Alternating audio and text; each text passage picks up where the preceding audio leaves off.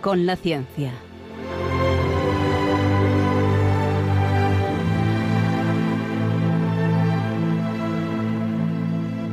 Dirigido por Javier Ángel Ramírez.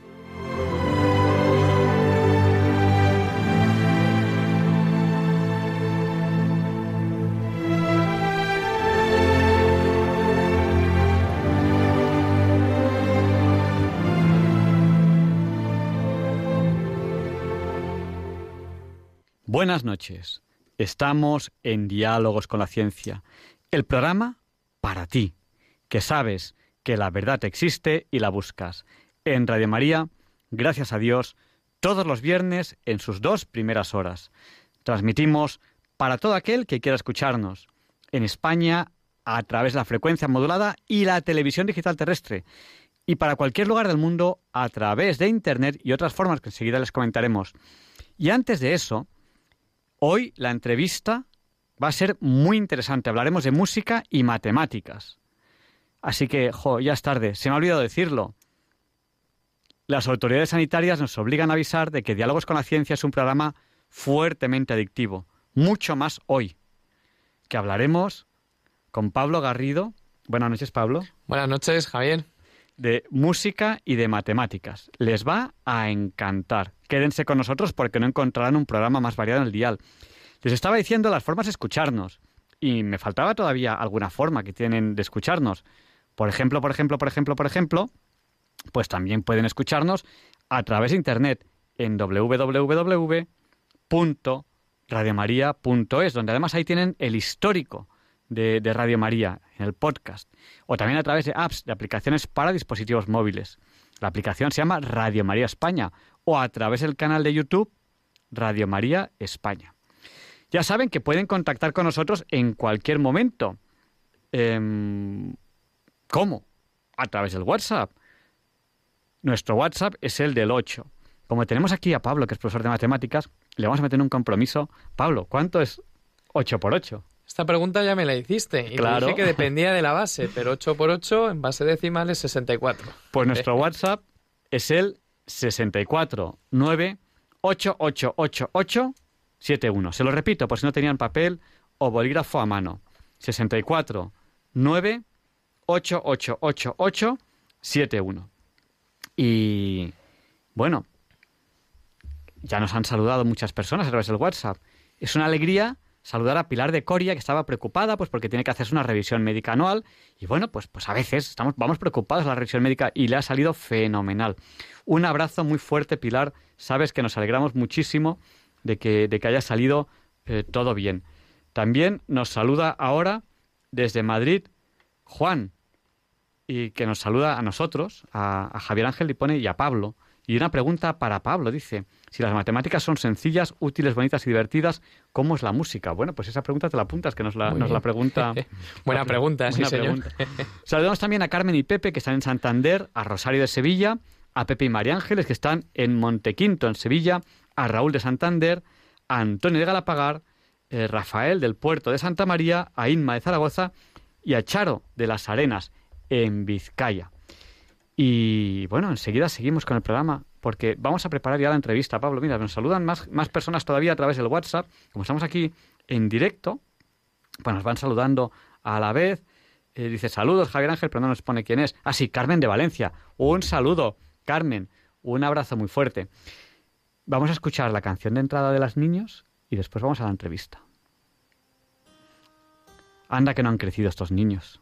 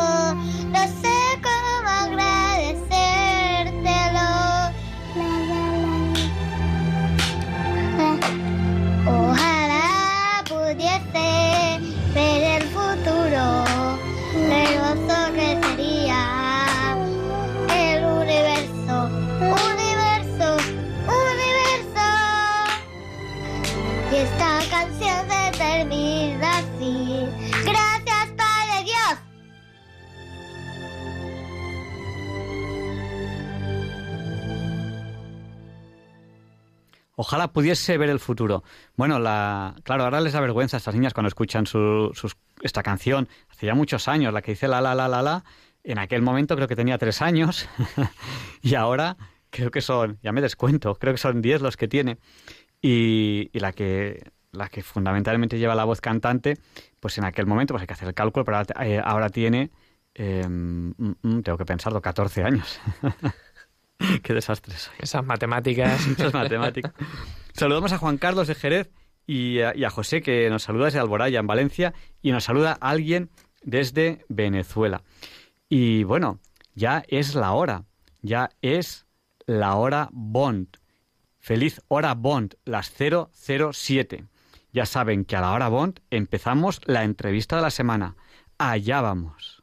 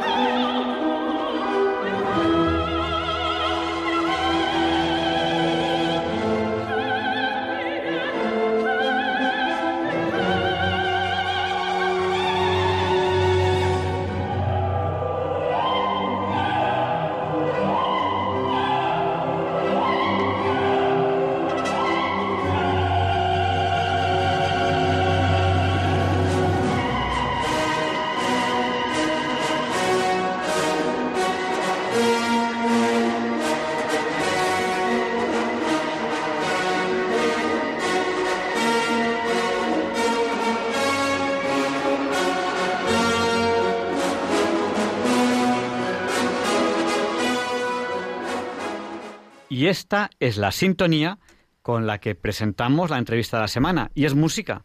Interesantísimo porque hoy, con Pablo Garrido, que es profesor de matemáticas y además le encanta la música, haces música, ¿no? Tú haces música. Lo intento, lo intento. Luego nos tienes que contar un poco eh, con qué, instrumentos usas o qué, o qué es lo que haces. Muy bien. Pues con él vamos a hablar de matemáticas y música. Y bueno, ¿por dónde empezamos? Quizá podríamos hablar por el, por el origen de la música, ¿no? ¿Se sabe desde cuándo hay música? ¿Hay algún estudio al respecto? Hablar de origen de la música es muy curioso, ¿no? Porque lo primero que tendríamos que hacer es tratar de definirlo. Realmente, y comentaremos ahora con la escuela pitagórica, que hablaban de la música de las esferas, es decir, la palabra música ya estaba en el propio entorno astrofísico desde los inicios de los tiempos, es decir, que alguien podría, podría comentar o podría estar de acuerdo con la idea de que la música ha existido siempre. Y bueno, eh, nos hablas de, Pitágoras, el mundo griego, eh, de la escuela pitagórica. Eh, ¿Se inventó la escala musical en aquel entonces, o es anterior o es posterior? Primero vamos a definir la palabra música. Realmente música procede del vocablo griego musique, que significa el arte de las musas. Recordemos que la mitología griega las musas eran diosas inspiradoras de la música, la danza, la astronomía, la poesía. La música es el único arte que tiene raíces puramente matemáticas y es lo que vamos a intentar descubrir esta noche. Efectivamente, Pitágoras, que es uno de nuestros grandes protagonistas del origen, eh, formó la escuela pitagórica, Pitágoras del siglo VI a.C., ¿Y a qué se dedicaba en la escuela pitagórica? Bueno, pues comprender la, armonía del universo, ¿no? Los números, los modelos astronómicos, astrofísicos, acústicos, musicales. Creían que el movimiento de los planetas generaban vibraciones armónicas y por eso llegaron a hablar de esa música de las esferas. En esta escuela pitagórica eh, formaron varias áreas de conocimiento o disciplinas, vamos a decir.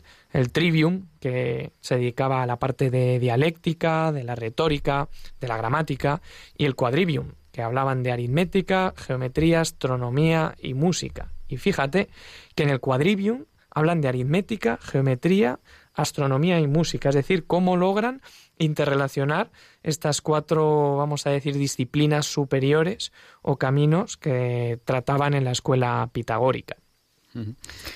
Pues eh, quizá que escuchemos algo, algo de música o es pronto para ello. Podemos escuchar un poquito el canon de Pachelbel. Fenomenal, pues lo buscamos y aquí va.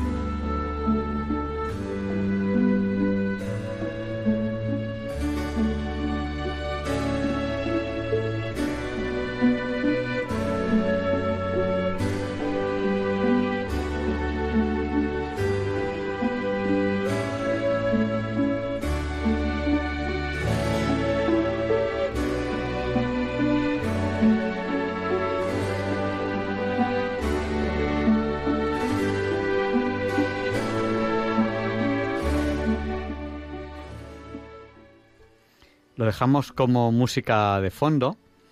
Y, bueno, Pablo, nos has hablado de Pitágoras.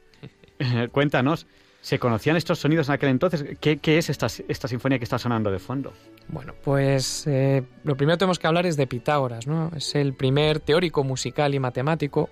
Él se dedicó a poner la base de las matemáticas, de la música y de la filosofía, ¿no? Eran sabios, el pensar no se dedicaban a una ciencia en concreto, se dedicaban al pensar, al saber. Los matemáticos de su época formaron un grupo, un grupo denominado los pitagóricos. De hecho, es muy curioso porque se reunían en secreto, eran solo unos los elegidos, que hablaban de sus descubrimientos matemáticos, lo que iba avanzando cada uno, ¿no? Y Pitágoras lo que hizo es eh, emplear el monocordio, ¿no? Como su propio nombre indica, el monocordio es una cuerda atada por sus dos extremos y empezó a hacer investigaciones sobre los sonidos. Entonces, ¿qué es lo que hacía él? Bueno, pues tomaba la cuerda y la iba dividiendo en diferentes longitudes. Y se iba dando cuenta, por ejemplo, que al dividir una cuerda por la mitad, lo que sucedía es que sonaba el doble de frecuencia, es decir, lo que hoy conocemos como la octava. Es decir, si teníamos una cuerda cuya frecuencia es de 440 hercios, que todos bien conoceréis que es el La, si dividimos la cuerda por la mitad, resulta que suena la octava, es decir, el La de 880 hercios. Entonces, al hacer simples razones de, o divisiones de esa cuerda, pues se dio cuenta que al dividir la cuerda por la razón de dos tercios, sonaba la quinta. Si dividimos la cuerda mediante la razón de tres cuartos, lo que suena es la cuarta. Por la razón de cuatro quintos, pues sonaba la tercera. Y entonces de esa manera, digamos que conformó hasta el doble de frecuencia, que es la nota repetida, vamos a decir, pues conformó lo que conocemos como las notas musicales, ¿no? los sonidos de la escala musical. Bueno, eh, a mí me ha sorprendido 440 hercios en la, como todo el mundo sabrá, pues yo no lo sabía, pero bueno, una de las cosas más interesantes de hacer diálogos con la ciencia, primero es que aprendo muchísimo. Y segundo, porque conozco a gente impresionante, ¿no? Si no, a lo mejor no nos hubiésemos conocido. Eh, oye, Pablo, y estamos hablando de música, pero quizás eh, sea importante pues hablar de qué es el sonido y luego pues ver un poco algunos conceptos musicales. Muy bien, pues podemos decir que un sonido está generado por un movimiento oscilatorio de un sólido. Todos conocemos, o si no lo aprendemos esta noche, como dices Javier, el diapasón famoso. El diapasón, al final, cuando lo hacemos vibrar, es un metal que está vibrando y esa vibración se propaga por el medio hacia las partículas vecinas. Se puede propagar a través del aire o a través de otro medio.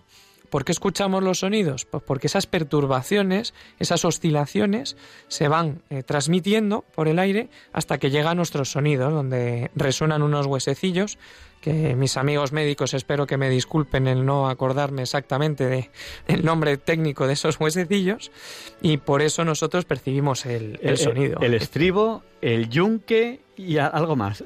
¿Ves, Javier, cómo tengo que venir? el, martillo, el estribo y el yunque. También aprendo yo mucho viniendo aquí y conozco a gente impresionante. Es biyectiva la, la relación. No, me he olvidado del, colegio. Bueno, y eh, ya nos hacemos idea de qué es el sonido. Y pero claro, pero la música no es el sonido de cualquier manera, es el sonido en forma armónica, ¿no? Y eso, de armónico, ¿qué son los armónicos? Yo era radioaficionado y entonces hablábamos de frecuencias, hablábamos de armónicos y un radioaficionado eh, tiene palabras en clave, ¿no? Entonces, a los hijos, a los hijos de un radioaficionado se le llamaba los armónicos. A los hijos. Sí, decía, tengo cuatro armónicos y era cuatro hijos. Qué bueno. Bueno, pues el tema de los armónicos es muy curioso. Voy a ver si soy capaz de explicarlo de manera sencilla. Realmente, una onda de sonido puro se representa mediante una función sinusoidal. ¿Qué es una función sinusoidal? Bueno, pues podemos decir el dibujito de una onda, ¿no? Que podemos intuir. Entonces, en una función puramente sinusoidal, podemos intervenir o en la amplitud de la onda o en la frecuencia. Son, digamos, los dos campos donde podemos intervenir. ¿Qué es lo que representa la amplitud? Pues que un sonido sea más fuerte o sea más suave. Eso es lo que nos da la amplitud, ¿no? Y la frecuencia tiene que ver con si un sonido es más agudo o si un sonido es más grave. ¿Qué sucede? Que esto está fenomenal, es la teoría. eso, no, tienes, que, decirlo así, es decir, que un sonido es más agudo o que un sonido es más grave. Efectivamente. Representación en vivo y en directo de la frecuencia de un sonido. Entonces, ¿qué sucede? Que cuando tocamos la cuerda de una guitarra, no suena un sonido puro, no, no suena, no, no es una onda pura sino que se trata de una cuerda que tiene unos extremos fijos, es decir, una cuerda que tiene unas restricciones, por lo tanto no puede vibrar libremente y vibra de unas formas determinadas. Estas formas determinadas es a lo que llamamos armónicos. Existen muchos armónicos, de hecho existen infinitos armónicos, pero el primero es el fundamental. ¿Y qué es lo que hace el primer armónico? Y animo a todos los que me estáis escuchando ahora mismo a que cojáis una cuerda y lo intentéis. Bueno, pues cuando hacemos vibrar una cuerda que está sujeta por los dos extremos, la cuerda vibra hacia arriba y hacia abajo. Bueno, pues ese es el armónico principal, el armónico fundamental, el primer armónico. ¿Es el único? No. El segundo armónico es el que tiene dos crestas subiendo y bajando. Es como una doble ondita que va subiendo y bajando. El tercero tres, el cuarto cuatro y así sucesivamente. Es decir, están sonando cuando tocamos la cuerda de una guitarra los infinitos armónicos, cada uno con la frecuencia F, 2F, 3F, en función de si es el armónico principal, el segundo armónico, el tercer armónico y demás. alguien podrá decir, ¿y qué diferencia hay entre un violín y un piano o un violín y cualquier otro instrumento, por ejemplo una guitarra, ¿no? La respuesta es sencilla. Como suenan los infinitos armónicos, lo que sucede es que no todos los volúmenes de los armónicos, y recordemos que el volumen viene representado por la amplitud, es el mismo. Por tanto, dependiendo de qué armónicos tienen más volumen o menos volumen, vamos a caracterizar lo que denominamos el timbre. Y el timbre es ese DNI característico del sonido de cada uno de los instrumentos. Y por eso identificamos cuando es un violín, cuando es un piano y cuando es una guitarra, porque ese volumen de los infinitos armónicos que van sonando es distinto para cada uno de los instrumentos. Bueno, y, ¿y dónde hay, dónde hay armónicos en la física, además en la cuerda? Porque yo creo que eh, una cosa que caracteriza a la física es que hay como diferentes formas de ver las cosas, que son los modelos, ¿no? Por ejemplo, cuando hablamos de corrientes eléctricas, luego está el equivalente en canales y, recorridos de agua. Eh, entonces, en física tenemos evidentemente el sonido, pero ¿dónde más ocurren estas cosas? Bueno, al final, toda partícula que vibre. Podemos hablar desde la mecánica cuántica. cuántica, uy, muchística, pues, muchística. y, bueno, en la electricidad, como bien comentas, anda que no tenemos funciones sinusoidales en el ámbito de la electricidad. Y también hago alusión a la famosa teoría de cuerdas, ¿no? Esas eh, n cuerdas vibrando al unísono con las once dimensiones que al final proyecta este, este tipo de teorías. Al final todo lo que vibra pues tiene que ver con ondas y al final esas ondas pues tienen que ver con sus armónicos.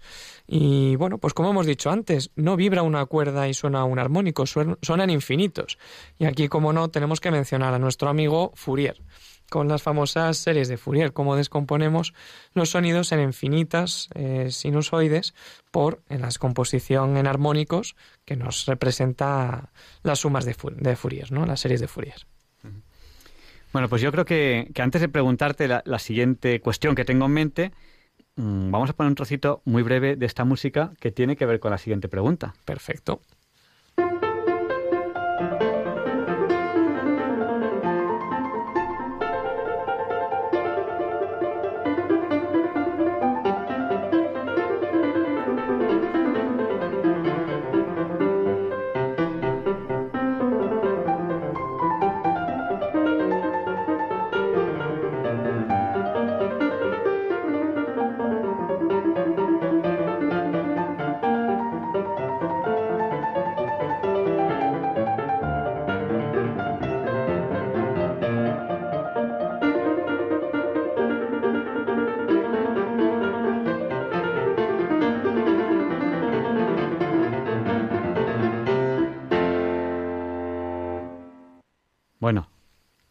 Música impresionante.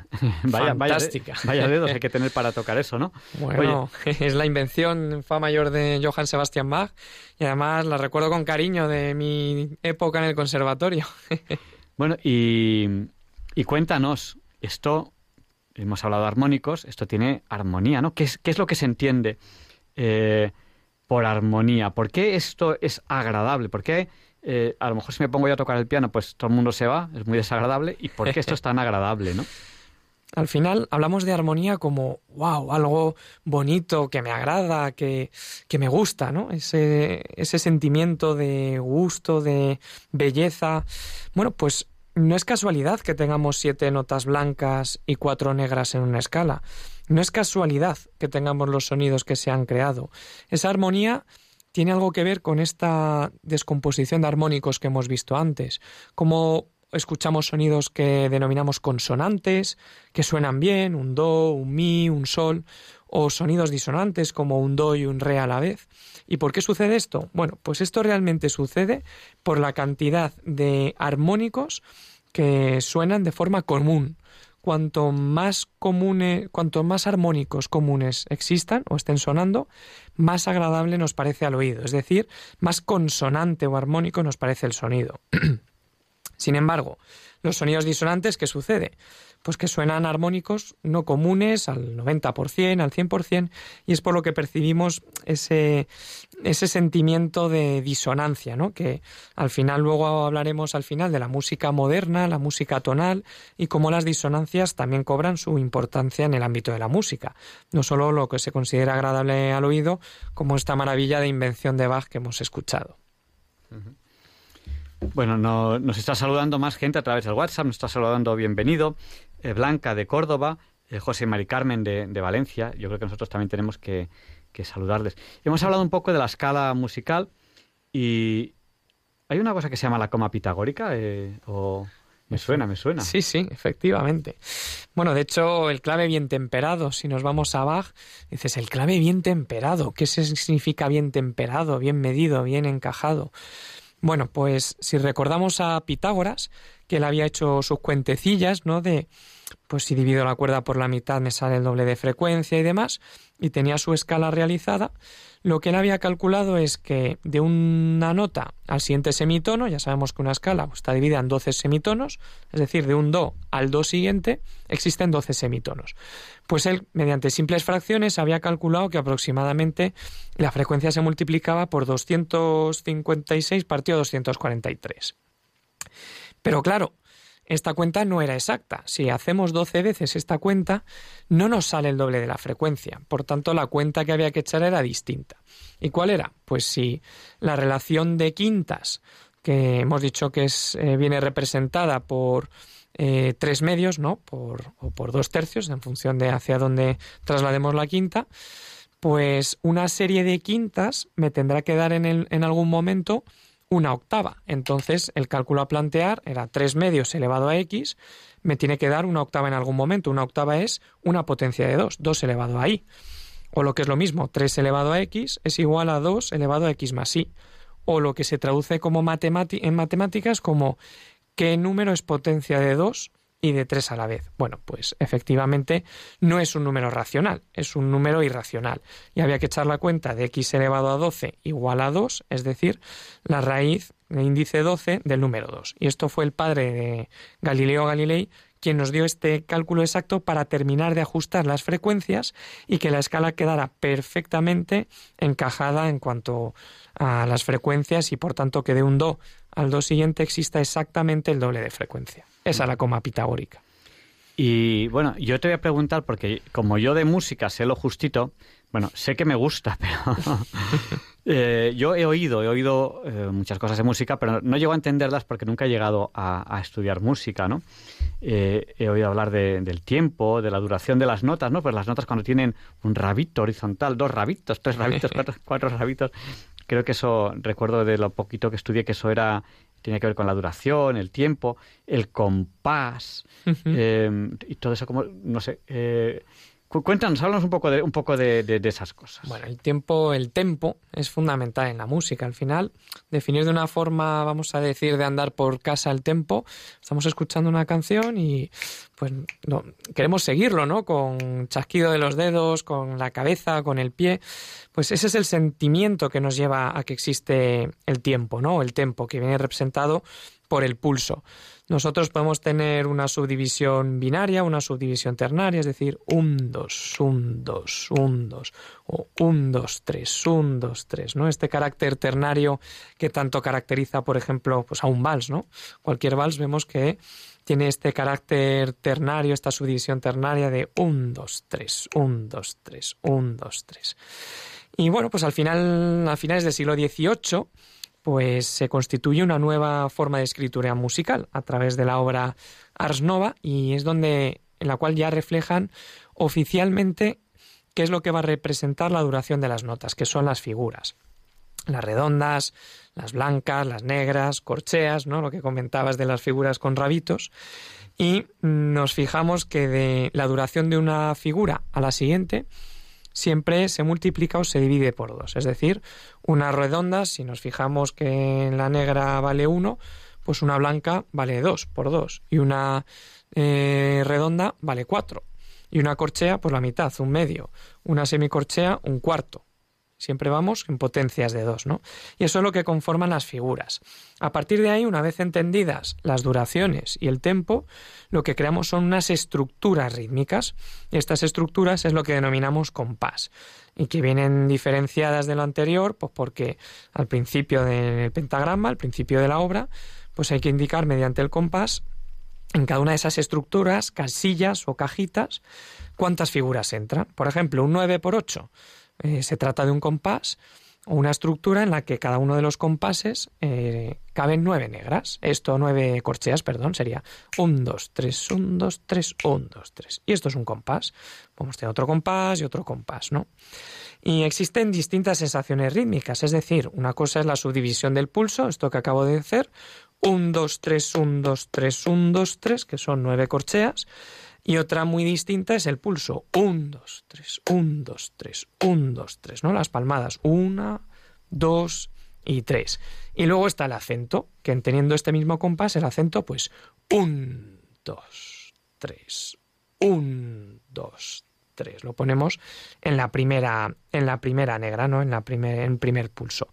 Entonces, como veis, el tempo lo representamos bien por esas figuras, esas duraciones, lo estructuramos en el compás y con esa sensación rítmica es un elemento fundamental para cualquier obra musical.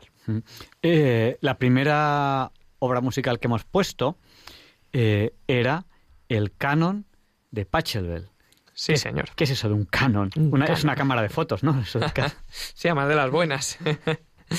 bueno, pues el canon no es más que una estructura musical, una obra musical, en la que se va repitiendo una secuencia de forma escalonada. Entonces, si escuchamos el canon de Pachelbel, como hemos eh, podido apreciar antes, es una melodía que luego se va repitiendo y se va repitiendo, se lo van pasando de un instrumento a otro, van haciendo variaciones, pero al final es la misma estructura que se va repitiendo en secuencia de forma escalonada. Eso es un canon.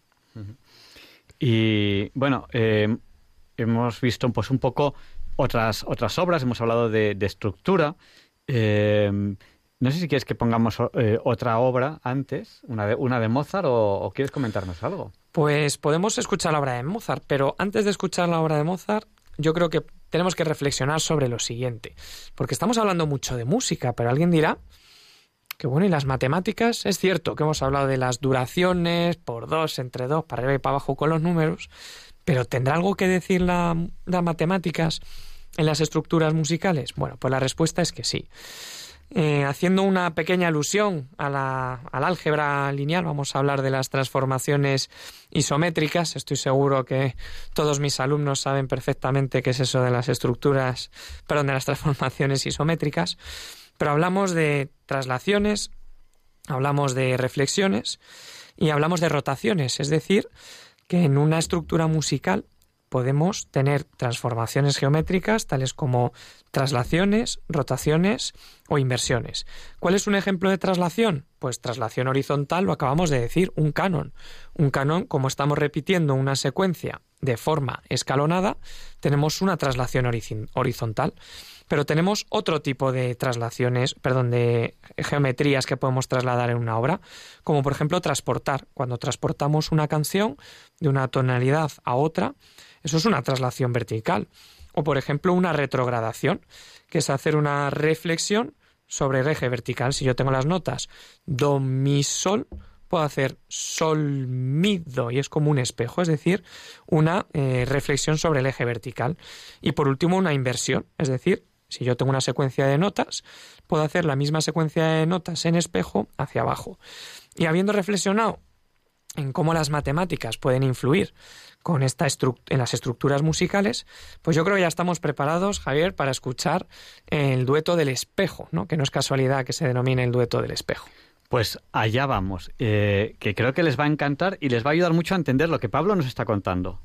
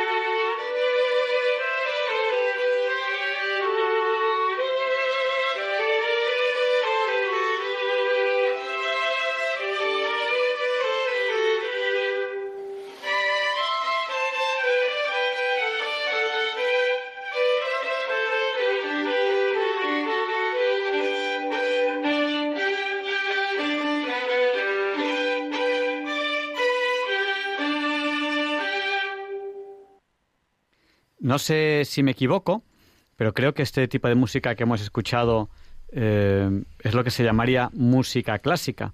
Eso Eh, es. La música no clásica, no sé si, si podríamos llamarle música moderna o como, o cos- como sería correcto llamarle. Esa música no clásica o música moderna eh, también tiene matemáticas. Por supuesto, por supuesto, matemáticas y música, no matemáticas y música clásica nada más.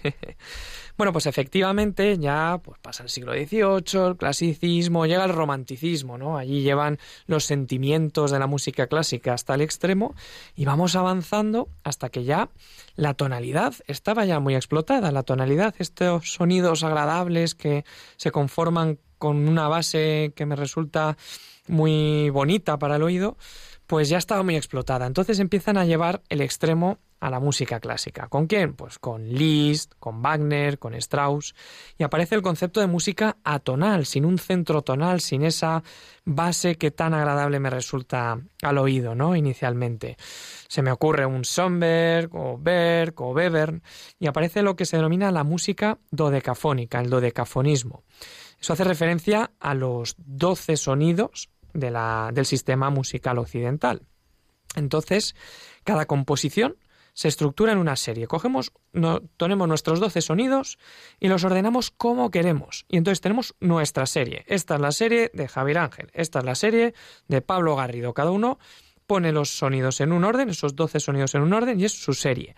¿Y qué es lo que hacemos a partir de esa serie? Bueno, retrogradaciones, inversiones, inversiones retrogradadas, es decir, vamos repitiendo toda la serie o parte de esa serie en distintas voces, en distintos instrumentos y por tanto eh, vamos creando una estructura musical que digamos que está mucho más encorsetada, ¿no? Es mucho más geométrica, mucho más técnica de lo que venía siendo la música clásica.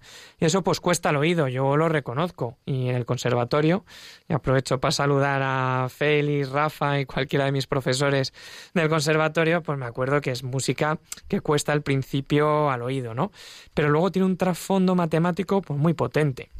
Y además, Javier, si pensamos que tenemos 12 sonidos y puede ser cualquiera de ellos el primero, pues todos sabemos por eh, los cálculos combinatorios que existen 12 factorial posibles combinaciones. Es decir, que tenemos casi 500 millones de series, 500 millones de personas que podrían realizar una obra con distintas series, ¿no? Y bueno, pues luego podemos hablar de las permutaciones, de cómo cogen esa serie y la van eh, retrogradando su inversa y bueno, pues vamos creando nuestra matriz de la propia serie para la obra musical, ¿no? Así que en la música moderna también existen matemáticas. Y bueno, yo creo que también eh, tengo que hablar, hemos puesto a Mozart, yo creo que también habría que hablar de, de, de Bach, ¿no? El Eh, padre de la música. Claro, o sea, que, que- cuéntanos algo de Bach. ¿Quién era Bach? Bueno, Bach, antes de nada, es que... ¿Qué Bueno, voy a decir de Bach? ¿Qué voy a decir de Ponemos Bach? un poquito de Bach si quieres, y cuando quieras. Antes de poner a Bach, me gustaría, bueno, pues aquí me gustaría mencionar a don César, ¿vale?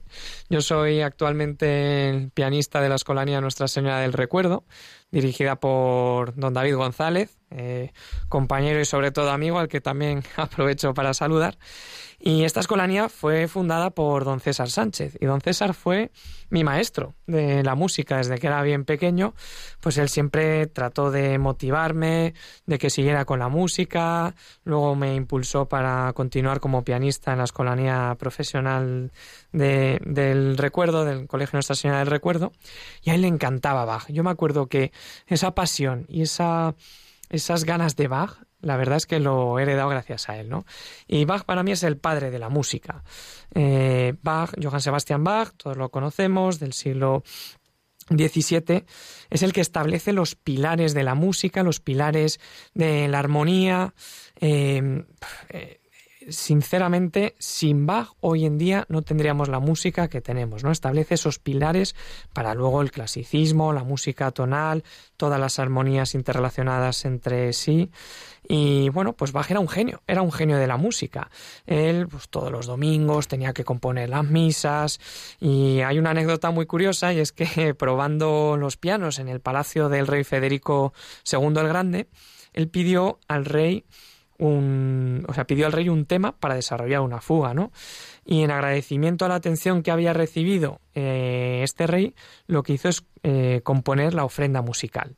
Y ahora sí que te voy a pedir, Javier, que pongamos la ofrenda musical de Bach y ahora veremos eso del canon del cangrejo. ¿Por qué, ¿Por qué se le denomina el canon de cangrejo? El canon del cangrejo de Bach, pues allá va ese canon del cangrejo.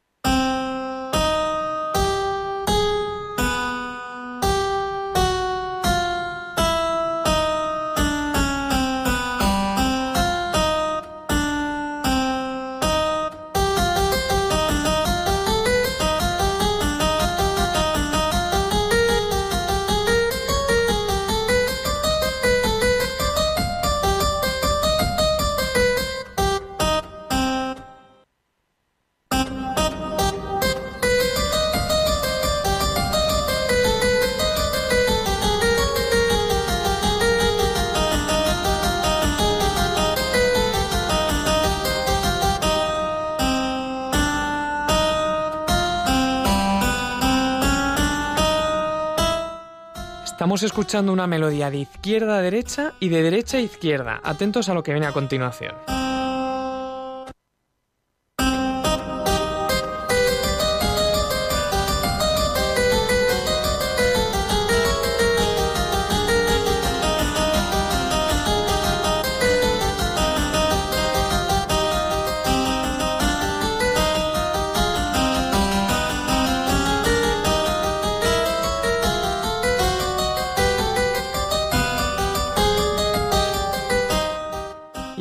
A escuchar lo más impresionante de esta obra. Ahora hemos escuchado de izquierda a derecha y derecha a izquierda a la vez. Y ahora va a conformar una eh, cinta de Moebius, que ahora después comentamos qué es eso de la cinta de Moebius, y va a poner la melodía de izquierda a derecha y derecha a izquierda sobre la cinta de Moebius a sonar.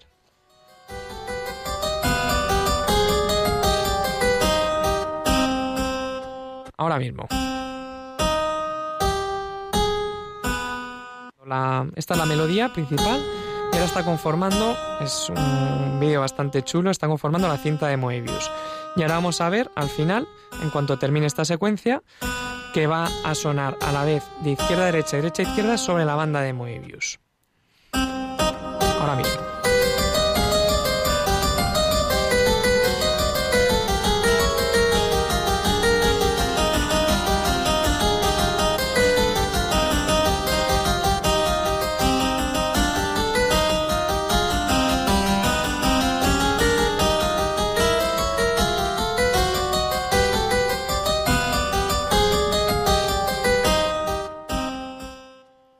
Pablo, Impresionante. eh, lo, dejo, lo dejo de fondo, queda ya muy poquito rato. Eh, cuéntanos qué es eso, la cinta de Moebius. La cinta de Moebius. ¿Era un cassette? Era- imposible. Era, era un cassette, una cinta de cassette o qué era eso? Bueno, os animo a todos a seguir el, eh, a hacer la siguiente actividad. Coged todos un papel que, ten- que tengáis en casa, una tira. Entonces, si juntamos los extremos de la tira, pues tenemos una cinta normal, ¿no? Como puede ser una cinta de pelo, con su cara exterior, con su cara interior y con su eh, borde de arriba y borde de abajo. Sin embargo, si volvemos a separar los extremos y le damos la vuelta a uno, resulta que creamos la cinta de Moebius, que es una geometría imposible, infinita, que no es orientable. Tiene un solo borde y una sola cara y estás pasando de la cara interna a la externa y de la externa a interna hasta el infinito. Geometría imposible. Curioso, curioso.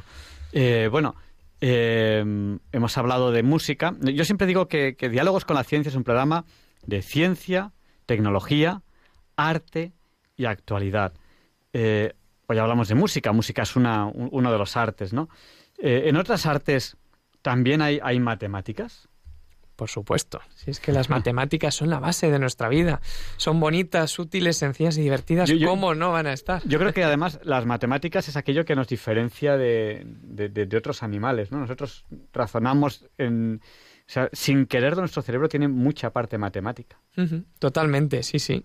Y como bien apuntas, eh, encontramos matemáticas en el arte, ¿no? Hablaremos ahora al final de proporción áurea, pero estas geometrías imposibles que hemos hablado, ¿no? Como la cinta de Moebius, pues también aprovecharon otro tipo de artistas, como por ejemplo Escher. Esser, que es un artista holandés que se le conoce mucho por sus grabados de figuras imposibles, pues sale una cinta de Moebius con unas hormigas sobre la propia cinta de Moebius. Y la verdad es que Esser lo que hace es representar en dibujos de dos o tres dimensiones, pues espacios paradójicos, ¿no? Eh, por ejemplo, la escalera de Penrose. Si habéis visto la película de Origen, hay un momento en que se representa la escalera de Penrose, una escalera en la que parece que vas subiendo, subiendo, subiendo, pero vuelves al mismo punto en todo momento, ¿no? Así que ese lo, lo aprovechó mucho en todas sus obras para poder mostrarnos estas geometrías paradójicas o geometrías imposibles. Claro que tenemos matemáticas en el arte. Eh, bueno, ¿y qué hacemos? ¿Damos paso a, los oyentes? Yo creo que, que, va siendo hora, ¿no? ¿Cómo, ¿Cómo, lo ves? ¿O quieres comentarnos algo más? Pues vamos a comentar lo último y ya si te parece damos paso a los oyentes. ¿Por qué? Váyanse preparando porque enseguida les daremos paso. Nuestro número, se lo anticipo ya, aunque luego se lo repetiré, es el 91 005 94 19. les descolgamos el teléfono y aunque no les digamos nada, ustedes no cuelguen, que enseguida les damos paso. Hemos hablado de belleza, hemos hablado de arte, hemos hablado de música, de matemáticas. Obligatoriamente tenemos que mencionar la proporción áurea, ¿no? Ese número algebraico irracional, que ya hablamos en alguna de las entrevistas, que fue descubierto en la antigüedad y es una relación o proporción entre segmentos de rectas, pero que es una proporción de belleza máxima, de belleza absoluta. Y por eso la proporción áurea es tan importante y la encontramos en la naturaleza, en el arte, en la música tiene mucho que ver con la sucesión de Fibonacci. Ya recuerdo haber hablado alguna vez de la sucesión de Fibonacci, ¿no? Como aquella sucesión que suma los dos números anteriores, empezando por el 0 y el 1, y que daba respuesta al famoso problema de los conejos, ¿no? Cuando nace una pareja de conejos, el primer mes no tiene conejitos, pero el segundo mes sí, y así sucesivamente. Pues esta proporción áurea, estas reglas que siguen la música, pueden ser analizadas también matemáticamente. Pero siempre hay un límite a partir del cual las explicaciones apelan a términos difusos como la inspiración, la espiritualidad, sensibilidad y el arte. Y para terminar me gustaría mencionar eh, una frase de Cacciopoli que dice que per tre cose vale la pena di vivere, la matemática, la música y el amor. ¿no? Por tres cosas vale la pena vivir, las matemáticas, la música y el amor. Y bueno, pues con esta frase y un abrazo muy fuerte a mi profe de piano durante toda mi carrera de, de música, Ana Benavides, pues terminamos la, entrevista y damos mm. paso a los oyentes. Pues vamos a dar paso a una primera llamada que nos ha llamado desde Madrid y nos ha llamado al 91 005 94 19. El resto de llamadas que no cuelguen, que enseguida les damos paso. Que si cuelgan no podemos dar despaso. Buenas noches. No eh, soy Pilar y como soy adicta, pues me, me crea me crea visión fuerte. Bueno, eh, primeramente yo le quiero felicitar tanto a usted como a don Pablo porque son unos profesores excelentes. Yo creo que si yo hubiera tenido unos profesores así de matemáticas, a lo mejor hubiera podido conseguir algo, ¿no? Eh, porque no es lo que se sabe, que es evidente, que saben mucho, sino la forma de transmitirlo, ¿no? Eso es lo que hace que la asignatura pues sea más agradable o más, más desagradable, ¿no? Y entonces pues quería, porque los considero a ambos con unas mentes muy, muy privilegiadas. La mía pues puedo decir que oyéndoles puedo decir que, como decía el filósofo, me quedo con mi filosofía en latín, solo sé que no sé nada. Bueno, Muchas gracias, Pilar. Pero que de verdad que yo creo que dar unas clases, aunque fuera de oyente y no, no entender nada, pero yo creo que merece merece la pena, de verdad. Y bueno, pues esos son unos dones que Dios le ha dado y yo pues me conformo con los que yo tengo y ya está. Dios nos da dones a cada uno. Pablo es excelente, yo soy solo exe. Sí, sí, no, nada más escucharle eh, de verdad es que tiene mm, además que lo hace pues a ver yo soy muy muy muy rayo muy como me decían de pequeña en el colegio del rabo de lagartija eh, me muevo mucho y hablo muy impulsiva pero mm, usted lo, mismo, no sé cuál es la materia que imparte, y en las matemáticas, pues yo creo que los alumnos deben estar, pues, pues bueno, súper contentos porque de verdad mm, lo transmiten de una forma, además de una forma pausada, en fin, ya les digo que pueden dar la gracias a Dios de todos los dones que tengo. Ahora, yo he disfrutado mucho traduciendo a Cicerón, la verdad también. Claro, cada uno se dedica a su ciencia, a su arte, a su don. Sí, bueno, no porque a lo mejor se me diera mejor ni peor, es que porque tengo eh, mi gran mentor y quien luego continuaba las clases era mi padre, ¿no? Que sabe perfectamente el latín. El griego me costó un poquillo de más trabajo, ya digo que no doy mucho de sí, pero bueno, con la ayuda de Dios y teniendo fuerza de voluntad, pues se llega también.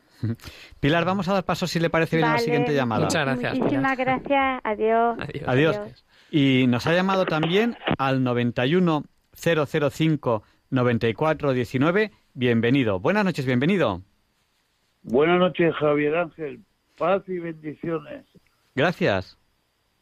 Que lo he visto todo perfecto, pero yo ese cálculo no lo había hecho nunca porque me he quedado flipado. Porque, porque eh, mira, a mí mi abuela cuando tenía cuando tenía 8 o 9 años me compró una guitarra y nunca fui capaz de tocarla, ¿eh?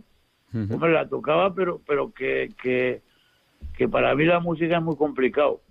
Pero yo quería hablar contigo sobre el otro día que te dije si sabías lo del número pi. Lo del número áureo, me preguntaste, bienvenido. ¿Es así? ¿Eh? El número áureo, me preguntaste. El, número perfecto. número perfecto. El número, el resultado de pi. Yo, yo, yo, sé, yo sé unos cuantos decimales que es 3,14, 15, 9, 26, 53, 9. Yo mido a mis amigos según el número de decimales de pi que se sepan. Cuantos más decimales se sepan, más amigos míos son. No, mira, el número perfecto es el 6. Según lo que me dice el Señor. Porque eh, tiene, tiene mucho que ver con la estrella de David y, y, era tan fácil, tan fácil que, la gente lo ve imposible. Eh, la solución de la vida es tan fácil que la gente lo ve imposible, porque mira, tú suma el 3, 14, 16, suma todos los números con las comas y todo, seguido hasta que te dé, hasta que quede un número y, ese es el resultado. Porque solo existen los números del 1 al 9. Bueno, del 0 al 9. Pero el 0 a la izquierda no vale nada. Oye, eh, muy interesante. Bienvenido. Damos paso a la siguiente llamada, si te parece bien. Vale, muy bien, gracias. Gracias, ¿eh? gracias por llamar. Y muy bien, Pablo. ¿eh? Muy bien. Muchas gracias. Buenas noches, bienvenido. Nos ha llamado también al 91 005 9419 Álvaro. Buenas noches, Álvaro. Hola, buenas noches. Un saludo para todos los que nos están oyendo y un saludo a Pablo, que ya creo que estaba al tanto de que le iba a llamar. Una sorpresa, Álvaro, escucharte. Muchas pues gracias. yo quería comentar también para que tú nos explicases un poco.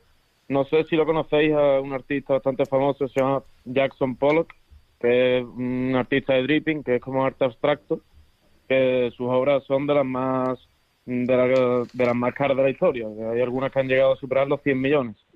Bueno, pues yo quería comentaros a todos que mm, su sus obras eh, eh, eh han ido subiendo de precio dependiendo de su dimensión fractal, que van desde el 1 al 2. Y por si Pablo nos podría hablar un poco de qué es la dimensión fractal eh, y cómo, cómo afecta esto a los patrones y eso.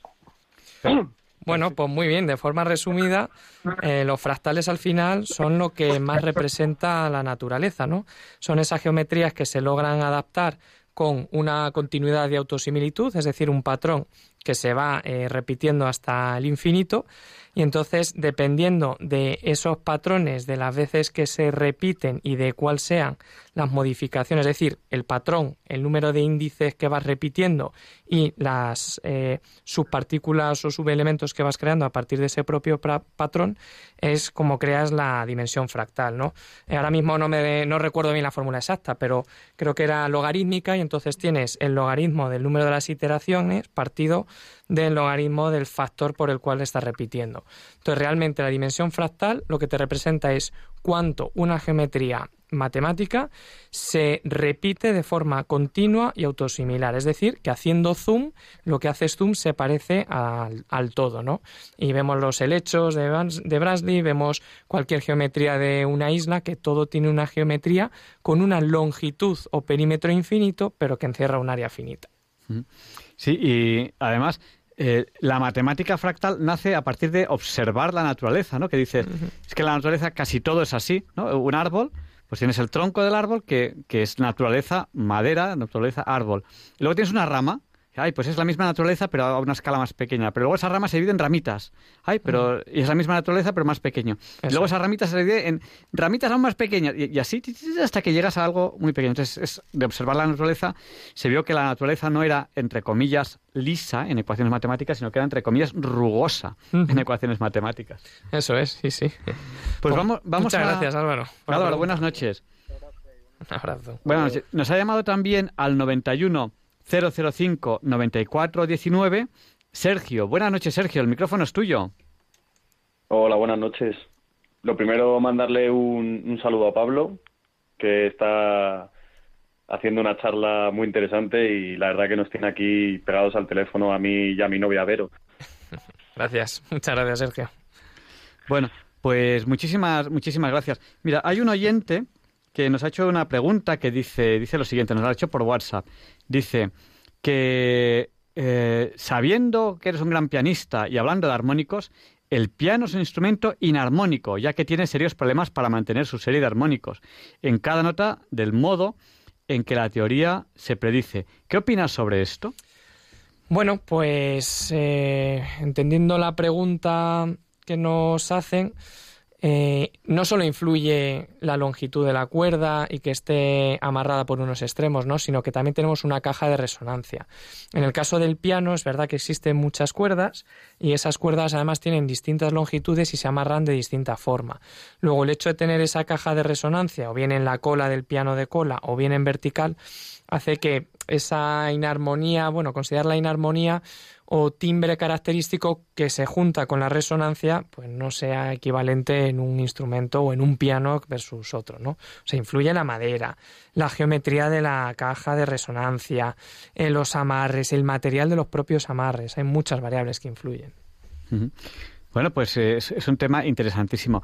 Estamos aquí en Diálogos con la Ciencia, en Radio María, hablando con Pablo Garrido, estamos hablando de, de música y de matemáticas. Si ustedes quieren todavía hacer alguna pregunta, todavía pueden llamarnos al 91 005 94 19. Pues muchos oyentes eh, nos, nos comentan cosas a través del WhatsApp, pero yo creo que quizás es el momento, Pablo, de hacer un resumen de lo que hemos hablado. Toma ya difícil, casi, casi, una hora de entrevista, te digo, ah, me un resumen. Esto parece un ejercicio de clase. Bueno, pues por resumir un poquito, ¿no? El señor Pitágoras ya empezó a, establecer esas bases de, de, la música, de los sonidos, es decir, a ordenarlos, a crear lo que hoy entendemos como escala musical. A partir de sus investigaciones y del hecho de poder entender cuántas notas existían, la distancia entre ellas y lo que pasaba con las frecuencias, pues él ya con una cuerda fue capaz de hacer esas divisiones, obtener todas las notas y por tanto relacionar las frecuencias con esas notas, ¿no? Con cada una de esas notas. El sonido pues no deja de ser un movimiento oscilatorio que al final se propaga a través del aire, ya sea de cuerda o, por cierto, también los instrumentos de viento, es decir, la física que encierra, digamos, la parte de la vibración de una cuerda es muy similar a las ondas de aire en un tubo, ¿no? Por eso también existen los instrumentos de, viento. Y hemos comprobado que un sonido no es una onda o una, vamos a decir, una sinusoide perfecta sino un conjunto de infinitas ondas que están sonando a la vez y cada uno de esos armónicos o distintos sonidos que se superponen pues tienen distinto volumen, distinta intensidad, ¿no? lo que denominamos amplitud.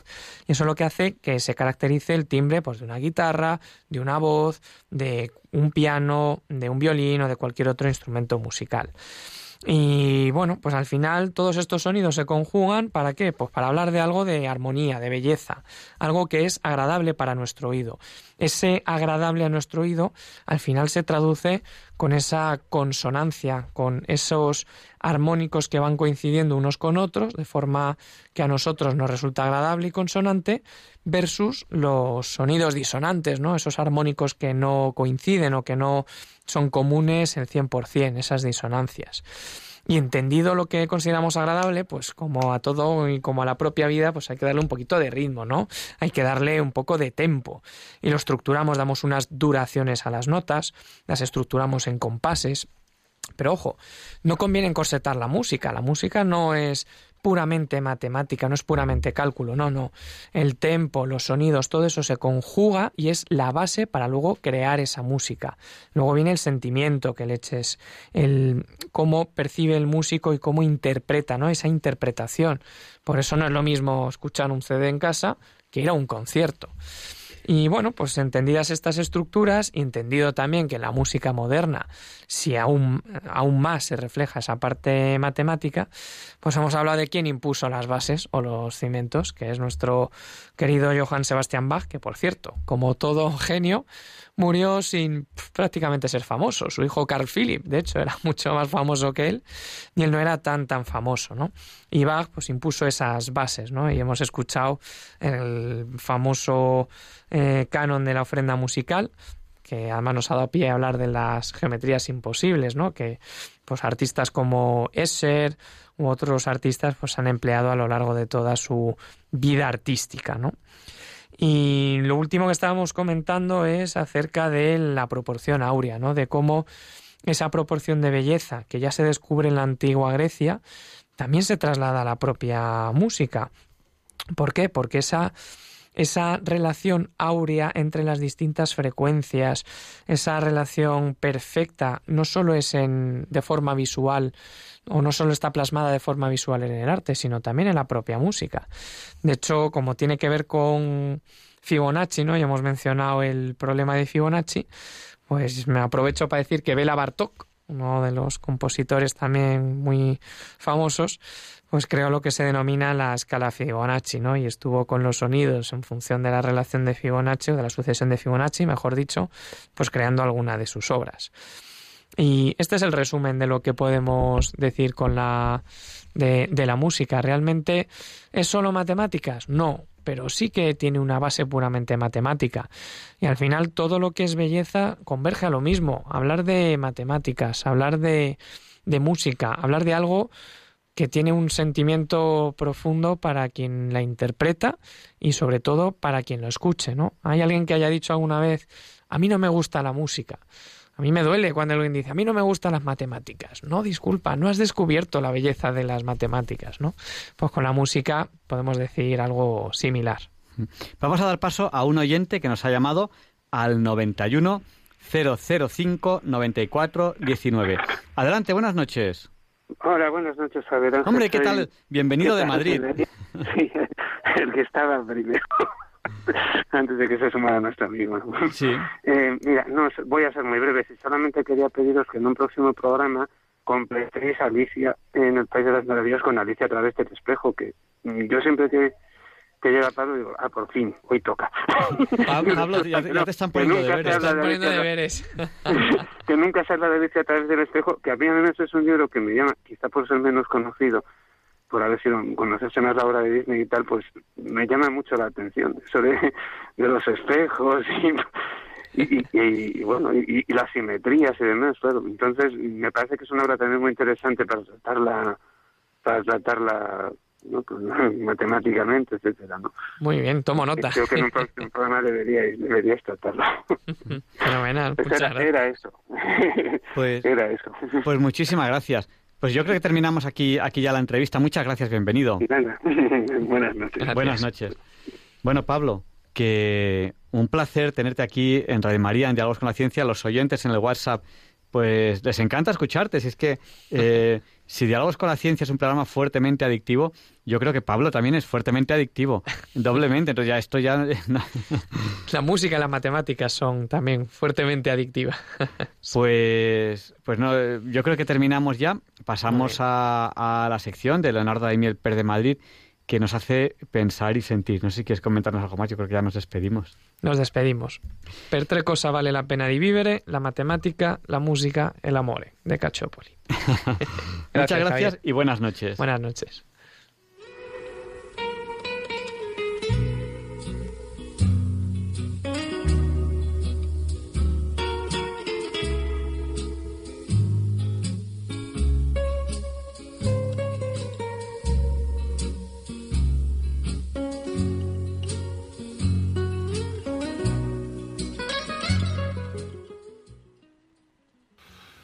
Buenas noches, queridos oyentes de Radio María. Soy Leonardo Daimiel y celebro estar de nuevo con ustedes. El texto que les voy a leer hoy en Pensar y Sentir ha sido escrito por Santiago Jauregui, doctor en Derecho y en Ciencias Políticas. En él considera que sin una conciencia y sin una voluntad éticas, la actividad política degenera, tarde o temprano, en un poder destructor. Sus reflexiones se extienden hacia el respeto al bien básico e inestimable de la vida, a la vigencia de los valores fundamentales éticos y las modificaciones en la jerarquía de valores. Lo ha publicado con el título de La regeneración moral de la sociedad y dice así. En las últimas décadas se viene produciendo una profunda crisis de la conciencia y vida moral de la sociedad española que se refleja también en la comunidad católica y que afecta no sólo a las costumbres, sino también a los criterios y principios inspiradores de la conducta moral y así ha hecho vacilar la vigencia de los valores fundamentales éticos. En particular, los padres de familia percibimos con preocupación la ausencia de criterios morales válidos en sí y por sí mismos a causa de su racionalidad y fuerza humanizadora. Tales criterios, por el contrario, son sustituidos de ordinario por otros con los que se busca sólo la eficacia para obtener los objetivos perseguidos en cada caso, siendo desplazados en la conciencia pública desde el poder político por la dialéctica de las mayorías y la fuerza de los votos, por el consenso social, por un positivismo jurídico que va cambiando la mentalidad de las personas a fuerza de disposiciones legales, o por el cientifismo al uso. La falta de respeto al bien básico e inestimable de la vida, ya en su mismo origen, ya en el decurso de su existencia o en su etapa final, es igualmente un lastre que arrastra nuestra sociedad actual. Quizá como ningún otro aspecto, esta violación refleja la crisis moral actual, caracterizada ante todo por la pérdida del sentido del valor básico de la persona que está en la base de todo comportamiento ético. De esta manera se justifica, legaliza y practica el abominable crimen del aborto, con las inevitables repercusiones psíquicas para numerosas madres que se ven sumidas en el abandono y la desesperación, sin otro aliciente que desprenderse de una vida ya concebida para beneficio de potentes grupos económicos que acrecientan sus beneficios obtenidos inmoralmente a costa del sufrimiento de tantas personas y del deterioro moral de la sociedad. En la misma línea, se ha aprobado recientemente la legalización de la práctica de la eutanasia activa y directa, sin garantizar la necesaria libertad por parte de numerosos enfermos de edad avanzada a los que se niega la posibilidad de acudir a tratamientos no invasivos, alejados de todo ensañamiento terapéutico, y a los requeridos cuidados paliativos que con frecuencia pasan a ser dispensados a los estratos más pudientes de la sociedad. En este contexto convergen factores de muy diversa índole, mutaciones sociales, ideológicas, transformaciones técnicas, cambios políticos, modificaciones en la jerarquía de valores hasta ahora comúnmente admitidos y factores intraeclesiales. Entre los primeros, debemos destacar la crisis del sentido de la verdad, al dominar la convicción de que no hay verdades absolutas, de que toda verdad es contingente y revisable, y de que toda certeza es síntoma de inmadurez y dogmatismo. La corrupción de la idea y de la experiencia de libertad concebida no como la capacidad de realizar la verdad del proyecto de Dios sobre las personas y el mundo, sino como una fuerza autónoma de autoafirmación, no raramente insolidaria, en orden a lograr el propio bienestar egoísta. La quiebra del mismo hombre al desarraigar a la persona de su naturaleza. La facticidad al imperar la exaltación de lo establecido y la aceptación acrítica de la pura facticidad. Hay lo que hay y no otra cosa, vinculado al pensamiento débil que renuncia a toda verdad última y definitiva. La falta de formación moral en los católicos españoles, que les ha sumido en el desconcierto y desorientación moral. Desearían actuar de forma moralmente adecuada, pero se hallan perplejos, sin saber por dónde dirigirse, sobre todo en materias complejas como la, la moral económica o la sexual, lo cual aumenta el desconcierto, la incertidumbre, la indecisión que tarde o temprano acabarán en un subjetivismo o en un laxismo moral. La distinción entre lo legal y lo moral. El Estado ha promulgado leyes que autorizan acciones moralmente ilícitas. Por eso muchos consideran morales estas acciones legalmente permitidas lo que está permitido en el orden jurídico les parece que es ya inmediatamente conforme a la recta conciencia. El carácter inexorablemente moral de la persona exige establecer su auténtica relación con la verdad y la libertad y aun la misma relación entre ambas. Esta relación tiene lugar en el campo de la conciencia moral, es decir, en la facultad arraigada en el ser humano que le dicta lo que es bueno y malo, le incita a hacer el bien y a evitar el mal, y juzga la rectitud o malicia de sus acciones u omisiones después de llevarlas a cabo. Desde sus orígenes, la humanidad ha visto en la conciencia la voz del mismo Dios y en ella, a su vez, la norma que están llamados a seguir. Pero no se puede confundir la conciencia con la subjetividad, erigida en instancia última y en tribunal inaceptable de la conducta moral. La conciencia está expuesta a su propio falseamiento, a no reconocer lo que Dios realmente le transmite y a tener por bueno lo que es malo. Y puede deformarse hasta el punto de no emitir apenas juicios de valor sobre nuestro comportamiento. Como enfoques prácticos de lo anterior, cabe aludir en primer lugar a la familia, lugar privilegiado para lograr la humanización de las personas. Los padres tenemos la gravísima obligación de educar a nuestros hijos y la sociedad debe considerarnos como los primeros y principales educadores de los mismos. El cumplimiento de este deber de la educación familiar es de tanta trascendencia que cuando falta difícilmente puede suplirse. En segundo lugar, un factor fundamental de la educación moral de las nuevas generaciones es la institución escolar y el sistema educativo que canaliza las responsabilidades e iniciativas educadoras de la sociedad. El Estado debe garantizar plenamente la formación humana integral a través de la institución escolar de acuerdo con las convicciones morales y religiosas de los padres. En tercer lugar, los medios de comunicación social que han de ejercer un papel altamente beneficioso para el desarrollo y la regeneración moral de nuestra sociedad. Finalmente, la vida política tiene también sus exigencias morales. Sin una conciencia y sin una voluntad éticas, la actividad política degenera, tarde o temprano, en un poder destructor. Las exigencias éticas se extienden tanto a la gestión pública en sí misma como a las personas que la dirigen o ejercen.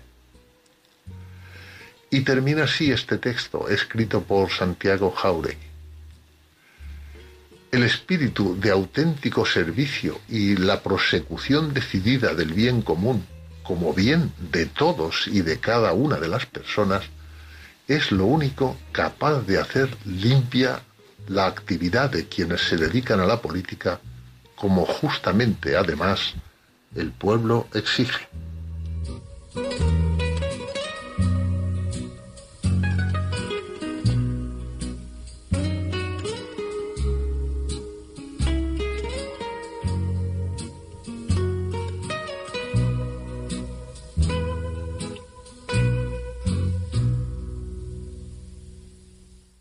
Y a continuación, Luis Antequera nos explica por qué hoy, 26 de noviembre, no es un día cualquiera. It's a lovely day today, and whatever you've got to do, I'd be so happy to be doing it with you. But if you've got something that must be done, and it can only be done by one, there is nothing more to say. Except it's a lovely day for saying it's a lovely day. No, Javier Ángel, no directos compañeros de Diálogos con la Ciencia, no, queridísimos oyentes de Radio María. Claro que no es un día cualquiera, ningún día es un día cualquiera.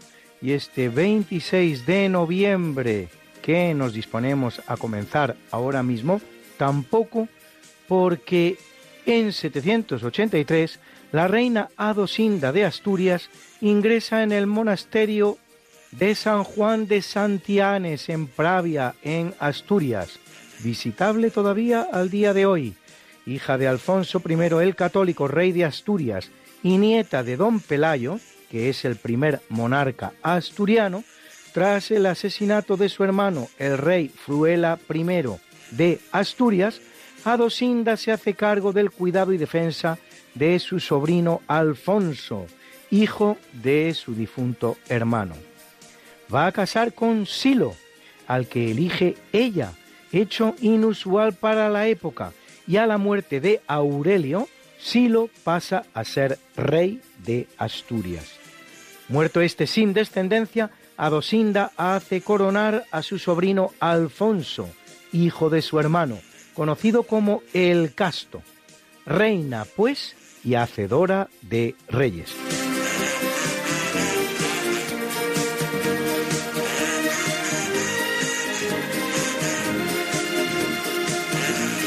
En 1783 el francés Sébastien Lenormand concibe el primer paracaídas. Desde la torre del observatorio de Montpellier, el inventor francés se lanza con un paracaídas de 4,20 metros de diámetro, con el que se posa en el suelo sin sufrir daños. Dos años más tarde acuña el término paracaídas, parachute en francés. No parece que sea, sin embargo, el primer salto de la historia en instrumento similar, el cual podría haberse producido en Córdoba en 852, teniendo como protagonista al cordobés musulmán Abbas ben Firnas. A principios del siglo XVII, el veneciano Fausto Verancho podría haberse lanzado al vacío con un artefacto parecido a un paracaídas desde el campanario de San Marcos en su Venecia natal. En 1797 en París, el militar francés Henri Jacques Garnerin hace una ascensión en el globo de hidrógeno de su construcción, desde el que realiza un salto en paracaídas. Tras el salto de Garnerin, realizado desde un globo, el primer salto desde un avión lo ejecuta el norteamericano Grant Morton.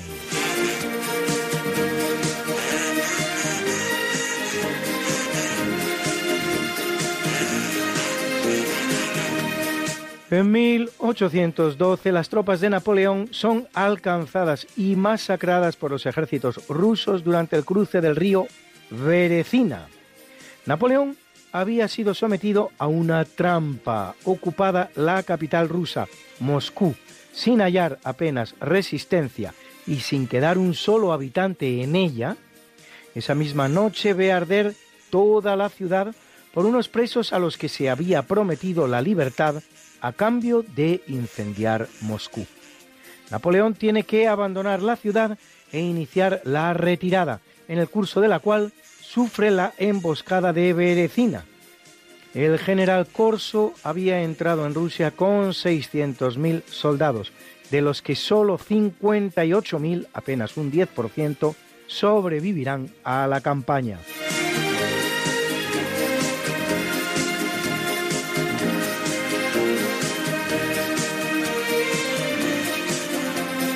En 1820, en Santa Ana de Trujillo, los representantes de la República de Gran Colombia y el Reino de España, Simón Bolívar y Pablo Morillo, respectivamente, firman el Tratado de Regularización de la Guerra, que pone fin a la guerra sin cuartel entre los dos contendientes.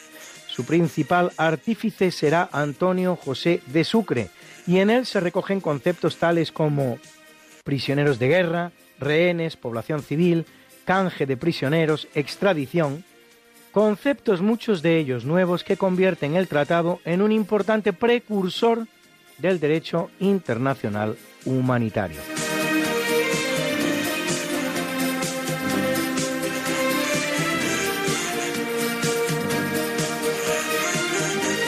En 1876 en México, tras triunfar en el que es su segundo golpe de Estado, este contra el presidente Lerdo de Tejada, y tras vencer en las elecciones que él mismo convoca, el general José de la Cruz Porfirio Díaz asume la presidencia de la nación. Comienza así una dictadura que pasa a la historia con el nombre de Porfiriato, la cual va a durar 35 años, durante los cuales México alcanza grandes cotas de progreso y bienestar, con la construcción de miles de kilómetros de ferrocarril.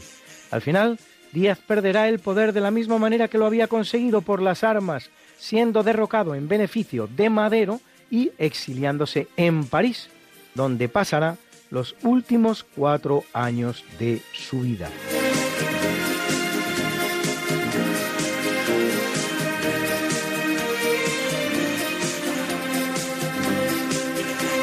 En 1922, tras haber descubierto tres semanas antes la entrada a la tumba, Howard Carter, arqueólogo británico, y Lord Carnarvon, su mecenas, son las primeras personas que entran en la intacta tumba del faraón Tutankamón.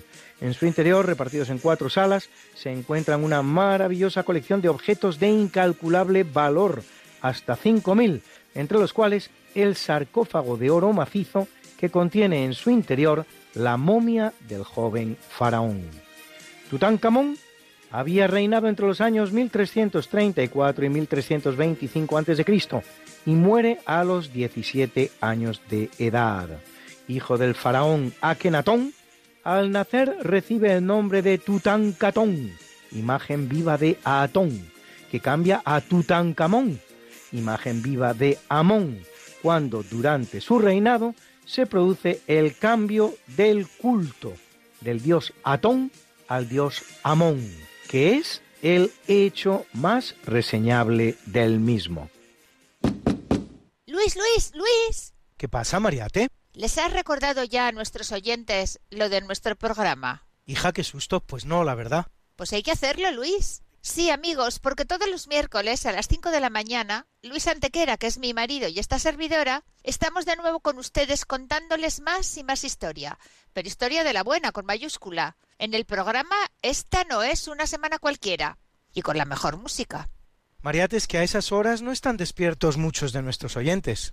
Pues para todos aquellos que tienen la mala costumbre de dormir por la noche, siempre pueden entrar en el podcast del programa. Esta no es una semana cualquiera. Acuérdense, esta no es una semana cualquiera. Y escucharlo a la hora a la que más les guste escuchar la radio. Pues ya lo saben amigos, esta no es Una semana cualquiera. con Mariate Aragonés Y Luis Antequera. la historia como es. Y no como nos gustaría que fuera.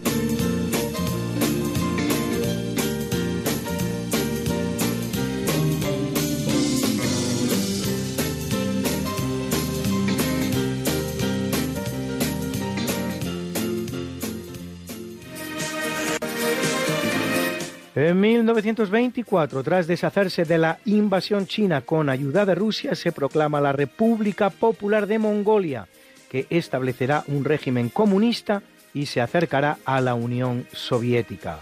Con la caída del comunismo en 1990, el país adoptará una constitución democrática dos años más tarde, pasando a llamarse únicamente Mongolia.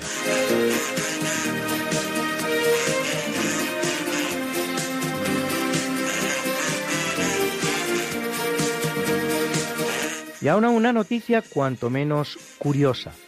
En 1951, Paraguay, Paraguay, pone fin al estado de guerra con Alemania y restablece las relaciones diplomáticas, comerciales y financieras con el país derrotado en la Segunda Guerra Mundial seis años antes. Este tipo de medidas oportunistas fueron tomadas por muchos gobiernos del mundo. Argentina también, por ejemplo, declararle la guerra a Alemania el último día del conflicto, sin ni siquiera pegarle un tiro, como si pretendieran con ello declararse vencedores de la guerra mundial. En fin, sin palabras. La historia también se constituye con hechos como este.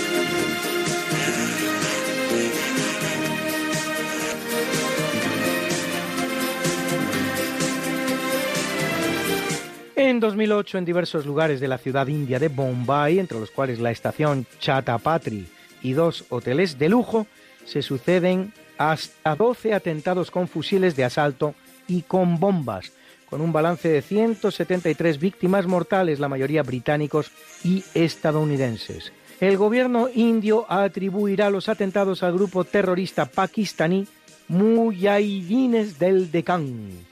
Otros medios no oficiales lo adjudicarán al grupo terrorista también pakistaní Lashkar-e-Toiba Jamaat ud Dawa il al-Quran al-Sunat. Los atentados perseguían la liberación de terroristas musulmanes en prisiones indias. Bruna, Bruna, nació María y está en la cuna, nació de día, tendrá fortuna, bordará la madre su vestido largo y entrará a la fiesta con un traje blanco. Y será la reina cuando María cumpla 15 años. Te llamaremos Negra María, Negra María que abriste los ojos en carnaval. En el capítulo del natalicio en 1288 nace Godaigo Tenno, que sube al trono del crisantemo en Japón a los 29 años de edad, tras la abdicación de su primo Anatsono Tenno en 1318. Intentará sin éxito derrocar el shogunato Kamakura, el régimen que imperaba en Japón por el que el verdadero hombre fuerte del imperio era el primer ministro o shogun y en el que la figura del emperador era meramente ornamental. Tras el fracaso huye a Corea, estableciéndose en las montañas de Yoshino, iniciando el período de las cortes del norte y del sur, donde la dinastía del norte reina en Japón desde Kioto y la dinastía del sur lo hace en Corea desde Yoshino.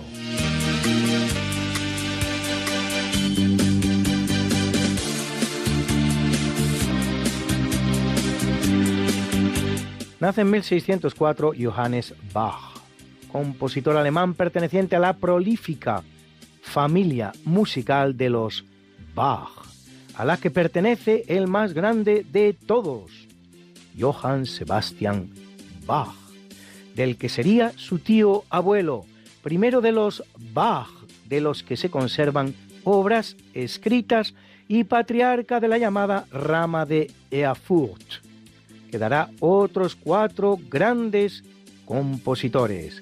De él escuchamos este Weint nicht um meinen Tod, no llores por mi muerte.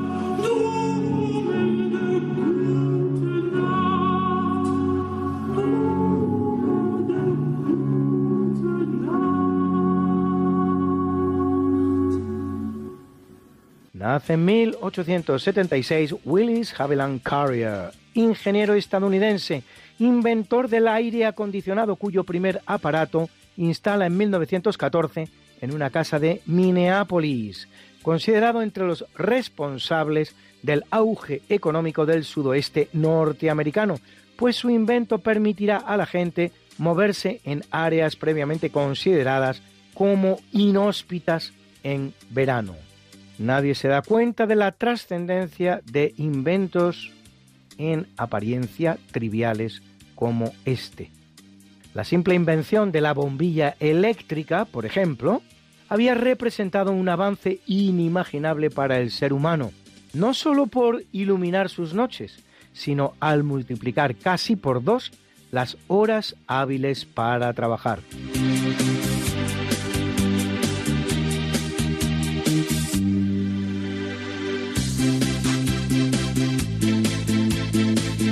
Nace en 1898 el alemán Karl Ziegler, Nobel de Química 1963 por sus trabajos en la tecnología de los polímeros de alta masa molecular.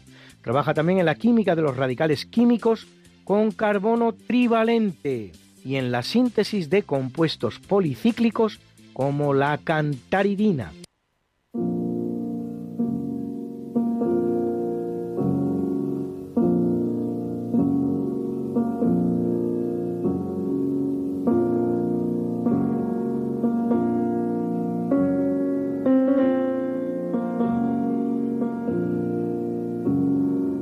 En el capítulo del obituario muere en 399 San Siricio, trigésimo octavo papa de la Iglesia Católica, que lo es 15 años, sucesor del gran papa español San Damaso, primero en utilizar el plural majestático, nos, mandamos, y en usar el título de papa, proveniente del griego papas, con el significado que cabe suponer de padre.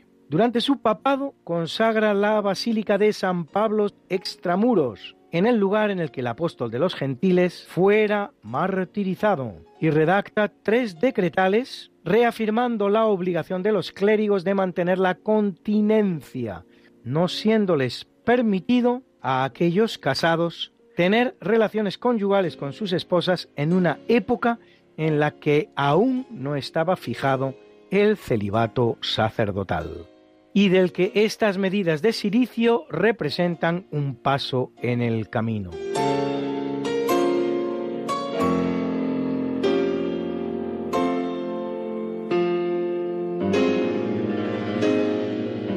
En 1504, en Medina del Campo, muere probablemente de una vasculitis la gran reina Isabel I de Castilla y de España, llamada la Católica, reina consorte también de Sicilia desde 1469 y de Aragón desde 1479.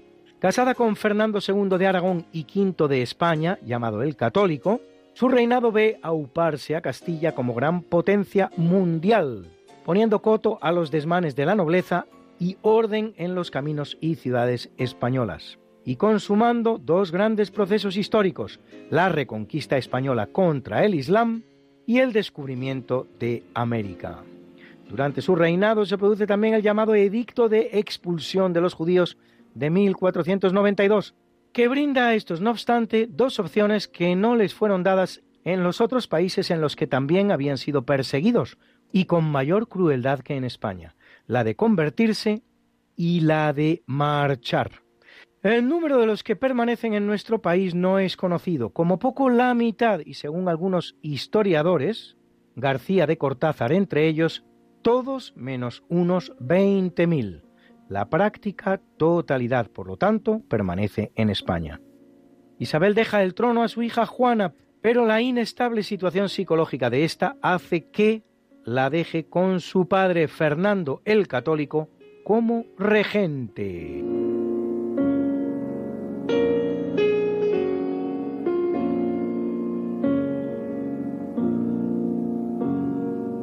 Y es una mala fecha para los escultores españoles, pues en 1627 fallece Juan de Mesa, escultor barroco cordobés en madera, autor de magníficos crucifijos o de tallas como las de San Juan Bautista o San Ramón Nonato. Y en 1936, fusilado durante la Guerra Civil Española en el bando nacional, muere Aurelio Cabrera Gallardo, autor de numerosos monumentos conmemorativos entre los que cabe mencionar los dedicados a Vasco Núñez de Balboa, el brocense o José de Espronceda, arqueólogo además especializado en monumentos romanos y visigóticos.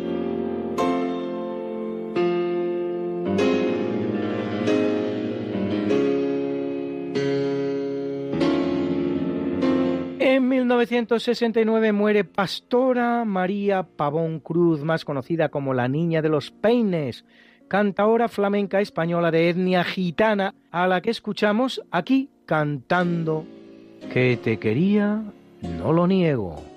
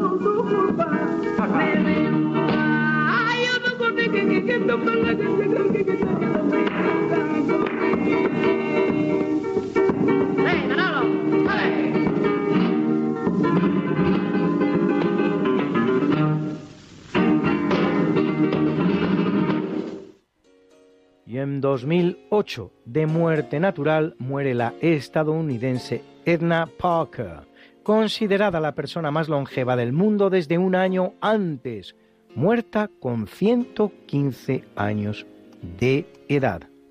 Había conocido tres siglos, el 19, el 20 y el 21.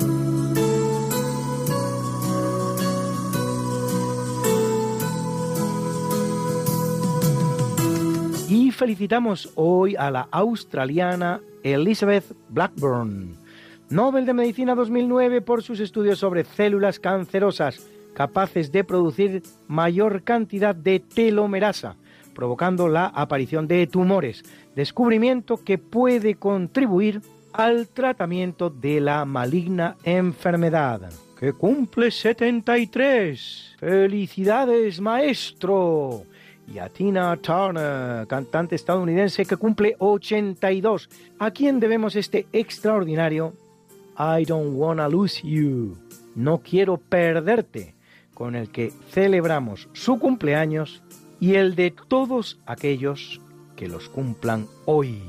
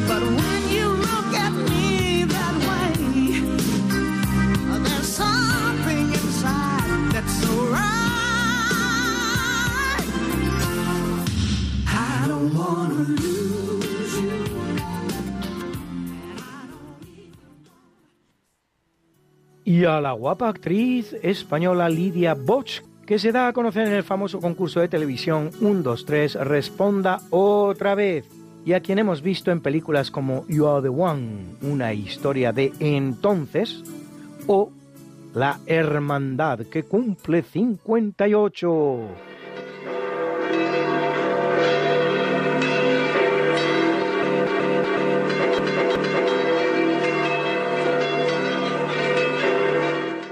Celebra la Iglesia Católica a Siricio Papa. A Marcelo y Nicandro mártires. A Gaudencio Patriarca. A Amador Conrado y Sebaldo Obispo. A Silvestre Abad y Fundador. Abad y fundador, abad y fundador. a Alipio y Estiliano, anacoretas, anacoretas, a Martino y Juan Bergmans, monjes, monjes, monje. Y a Leonardo de Puerto Mauricio, Magnancia, Máxima, Básol, Justo y Gregorio, confesores, confesores, confesores. got something that must be done, and it can only be done by one. There is nothing more to say, except it's a lovely day for saying it's a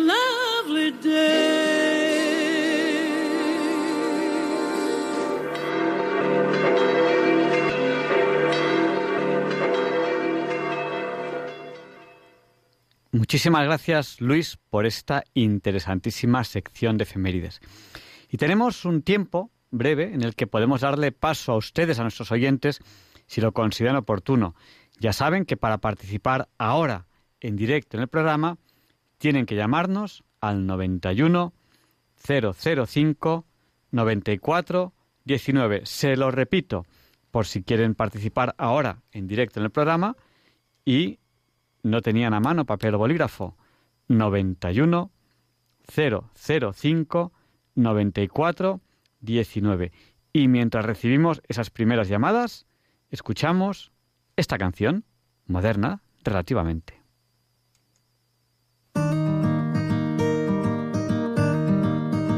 Si ella te quiere, tendrás por dentro esa sensación de tenerlo todo.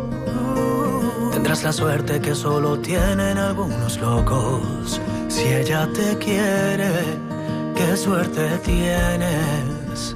Si ella te quiere, Si ella te quiere, verás al mundo bailar despacio bajo su foco. Tendrás la fuerza de reponerte de cualquier roto. Si ella te quiere, qué suerte tienes. si ella te quiere, has tocado el cielo, se abren las puertas del universo cuando te quiere. Ya solo hay una dirección, el desenlace de cualquier sueño está en su boca.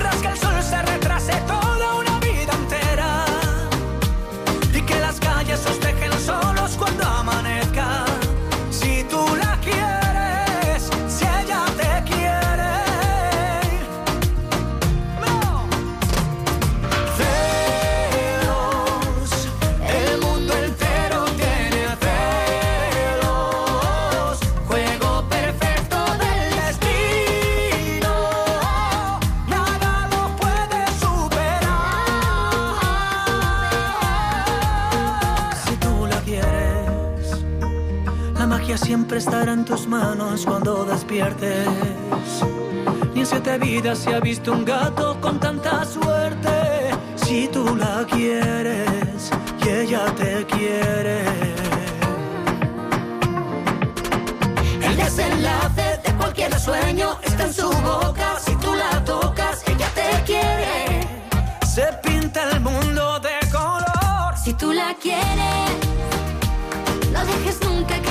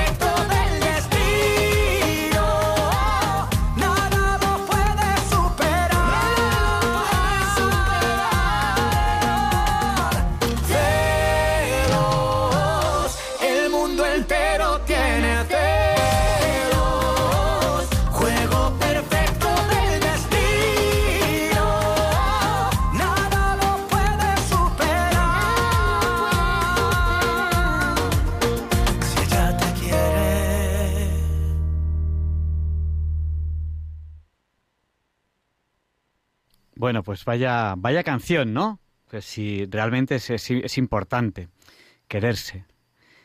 Nosotros también nos queremos, ¿no? Decía cuando, cuando la Biblia, ¿no? en el quinto Evangelio, en el Evangelio pues ya de, después de, de la muerte y resurrección de Jesucristo, pues hablaba de los primeros cristianos, pues la, la Biblia habla de, de cómo la gente se sorprendía, de cómo los cristianos se querían antes de conocerse, o sea, unos a otros ya se amaban antes de, antes de conocerse.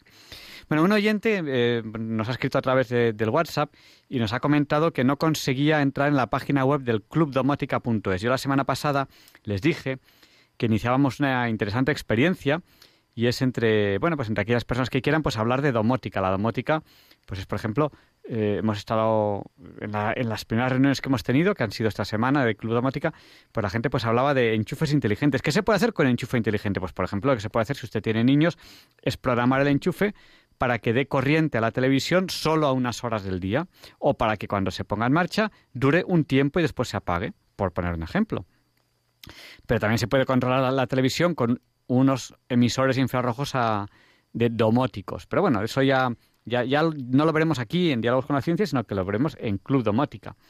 Eh, acaba de haber una llamada y justo pues la hemos perdido, no, no- no nos hemos dado cuenta, así que si quiere que, que vuelva a llamar. Bueno, pues este oyente me decía, yo es que entro en www.clubdomótica.es y me sale un aviso. Y entonces yo le he dicho, ya, es que ese aviso es un aviso de, de redirección de la página. Eh, lo que tienes que hacer es entrar en configuración avanzada y en darle a acceder a la página. Ese aviso sale muchas veces cuando no es conexión segura. Y bueno, pues creo que Club Domótica creo que no tiene conexión segura. La próxima reunión será el jueves que viene a las 7 de la tarde en internet y ahí pues hablaremos de domótica. Simplemente es, gente que quiere que quiera hablar de domótica. Pues no tiene más que entrar en www.clubdomótica.es y ahí pues nos, reunimos una vez a la semana y charlamos de eso. Y, nada, queda, bueno, ya terminamos, terminamos el programa, ya a, a la hora que es, terminamos el programa. Eh, pero vamos a dar paso a una, una llamada que nos está entrando ahora mismo y después ya terminamos el programa y nos despedimos. Eh, nos han llamado al 91 005 94 19. Por favor, sea breve. Buenas noches. ¿Con quién hablamos?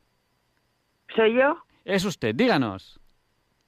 Directa. Pues, Aquí se llama y, y uno entra en la antena directamente, sin pasar por ningún sitio. Es que nos, nos ha llamado antes, no hemos visto la llamada y entonces ahora que la hemos visto, yo, pues venga, va, a- al micrófono, díganos. pues muchas gracias. Eh, quiero ser breve, porque Sí, porque queda, queda, queda nada de programa. Tenía que habernos llamado un poquito antes, así que adelante, sea breve. eh, nada, que estoy contenta y llamo desde Madrid y eh, eh, he tenido un buen día y, y ahora como colofón escuchar vuestro programa, pues a ver eh, si Dios permite que descansemos, porque se presenta la noche un poco difícil de conciliar el sueño, no sé por qué hoy, pero parece que unos días duermes bien y otros días duermes mal. Pero bueno, pero estoy contenta y, y dar, daros las gracias y felicitaros por el programa, como tantas personas os felicitan y, y, y simplemente saludarte, Javier Ángel, y, y mandaros un beso enorme y muchísimas gracias por todo. Pues muchas gracias por contagiarnos tu, tu alegría de hoy, porque mira, la alegría también se comparte, o sea, hay que compartir todo lo bonito y la, y la alegría también. Y, y nada, yo creo que lo más importante es dar gracias a Dios. Dice, ¿cuándo? Al final del día, en todo momento. ¿no? Cuando, cuando uno ve situaciones complicadas y que uno dice, bueno, pues yo gracias a Dios no vivo esta situación complicada, pues gracias a Dios, ¿no? Y, y si has tenido un buen día, pues gracias a Dios.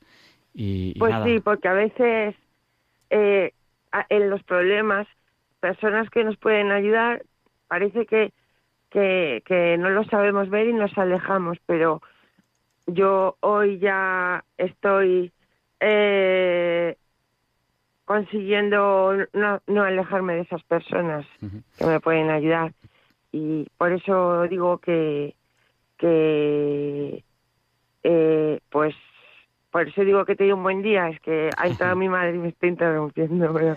Pues nada. Y, y nada, que por eso, porque porque se aprende mucho escuchando esta radio, porque tiene mucho sentido común y todo todo sirve también para oír la misa cuando no puedes ir a, a, oírla en directo a la parroquia y... Pues nada, eh, tenemos que despedir ya el programa, que ya, ya ha llegado la hora. Muchas gracias por llamar. Ya había llamado otra vez, llamé en, en Navidad, en, en Año Nuevo, ya, llamé.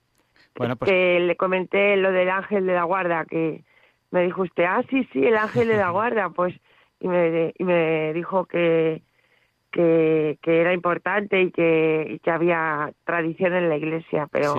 Pero otro, Ha pasado un año justo desde... Pues va a ser un año el 31, que hicieron un programa especial. Pero otro día nos llamamos un poquito antes y charlamos un poco más.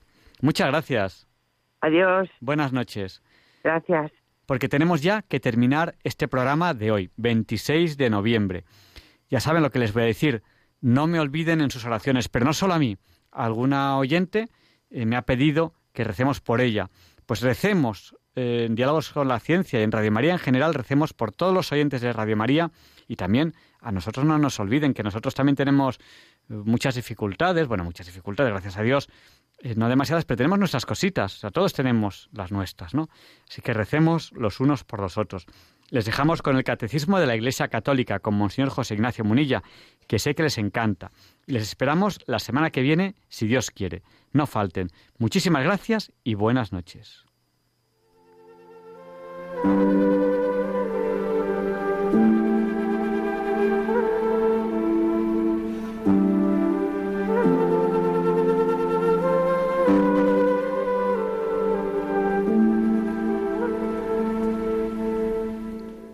Y así concluye en Radio María el programa Diálogos con la Ciencia. Dirigido por Javier Ángel Ramírez.